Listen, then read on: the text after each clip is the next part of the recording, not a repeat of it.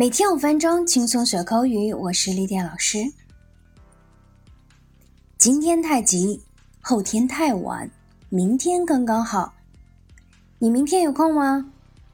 这简直就是邀约金句。不过明天碰巧有事儿怎么办呢？今天一起和莉迪亚学学“我明天有事儿”英文怎么说吧。我明天有事儿，你可以这样来表达。Number one, I'll be busy tomorrow. For example, I'd love to, but I'm afraid I'll be busy all day long tomorrow. 我很想去，但是恐怕明天一整天我都有事要忙。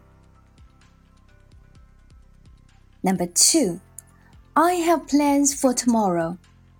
Have plans 有安排。 有事情。For example, I'm sorry, she said. I have plans for tomorrow. 抱歉，她说我明天有事儿。Number three, I'll be tied up tomorrow. Tied up 很忙，脱不开身的意思。For example, I can't see you tomorrow. I'll be tied up all day. 我明天不能去见你，明天一整天我都很忙。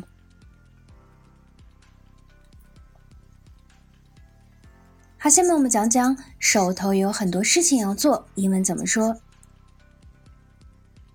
手头有很多事情要做，你可以说 I have a lot of things to do。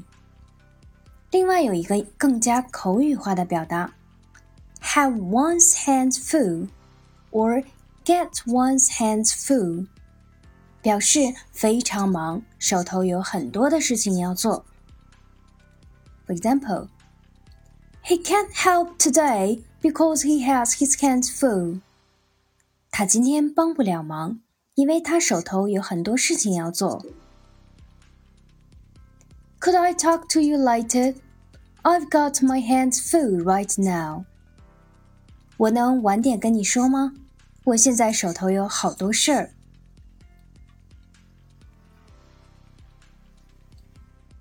那如果别人对你说 "I have a thing for you"，不要以为是有东西要给你，而是他对你有好感，有点意思。For example, he has a thing for you. 他对你有点意思。They have a thing for each other. 他们之间有点感觉。下面我们来讲讲 "It's my thing"。"It's my thing" 的意思是我擅长的，我的兴趣爱好。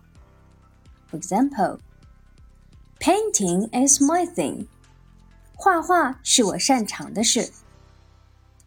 That's her thing.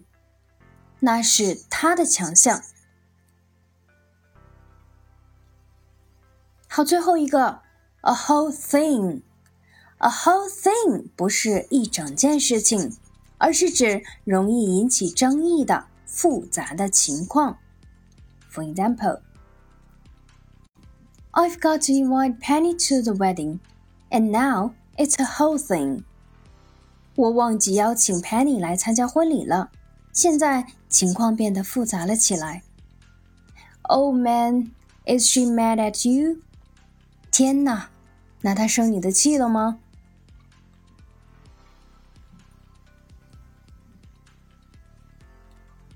好的，我们今天的节目就这样，See you next time。